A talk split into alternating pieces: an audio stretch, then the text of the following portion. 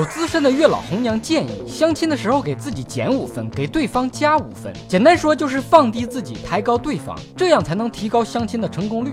可拉倒吧，再给自己减五分，我这样的就成负分了。欢迎不准时收看瞎扯淡，我是很有匠人精神的小东，谁也犟不过我。相亲最悲催的是什么？不是自己没看上对方，也不是对方没看上自己，而是七大姑八大姨都看上了，你却没看上。当然了，七大姑八大姨基本上是个人就能看上，转过头还怪你眼光太高。比相亲对象没看上你却看上了你的亲戚朋友更惨的是，明明是你自己没看上对方，七大姑八大姨却一致认为是对方没看上你。那种自己看得上、看得上自己，家里还看得上的人，恐怕是已经绝种了吧？很多人相亲都不是自愿的，而是妈逼的。如果相亲成功下一步就是催生，人生永无止境，可怜天下想当奶奶的心呐！过个年放七天假，恨不得安排相八个对象，相到后来人都记混了。同样的电影得看好几遍，烂片的票房就是这么被带起来的。你要说没感觉，他们就劝你多了解对方，说感情可以慢慢培养，日久了生情。是感情可以培养，可是爱情不能啊！没有爱情怎么往一起凑？又不是打麻将三缺一。